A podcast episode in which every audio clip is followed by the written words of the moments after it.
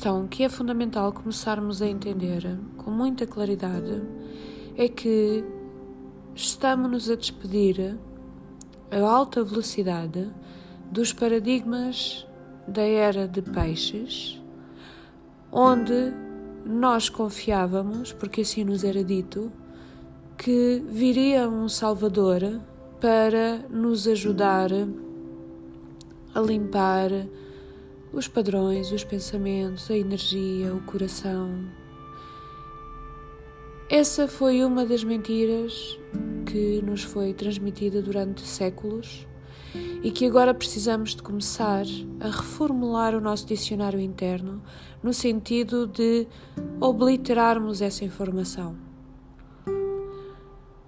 Todo o ensinamento de alta qualidade espiritual está a ser direcionado para a devolução do poder pessoal, do poder de escolha de cada um de nós.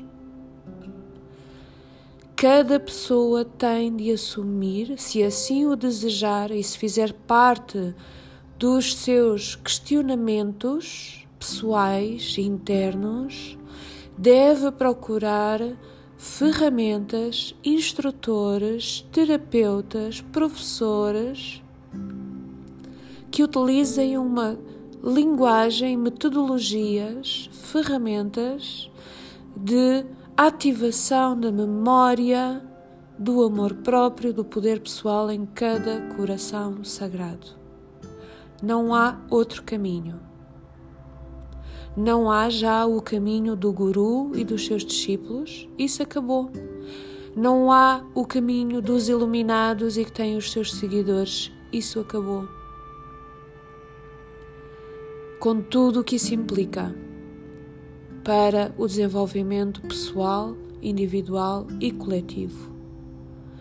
Neste ano vamos aprender muito sobre a liberdade, consequentemente, sobre a responsabilidade.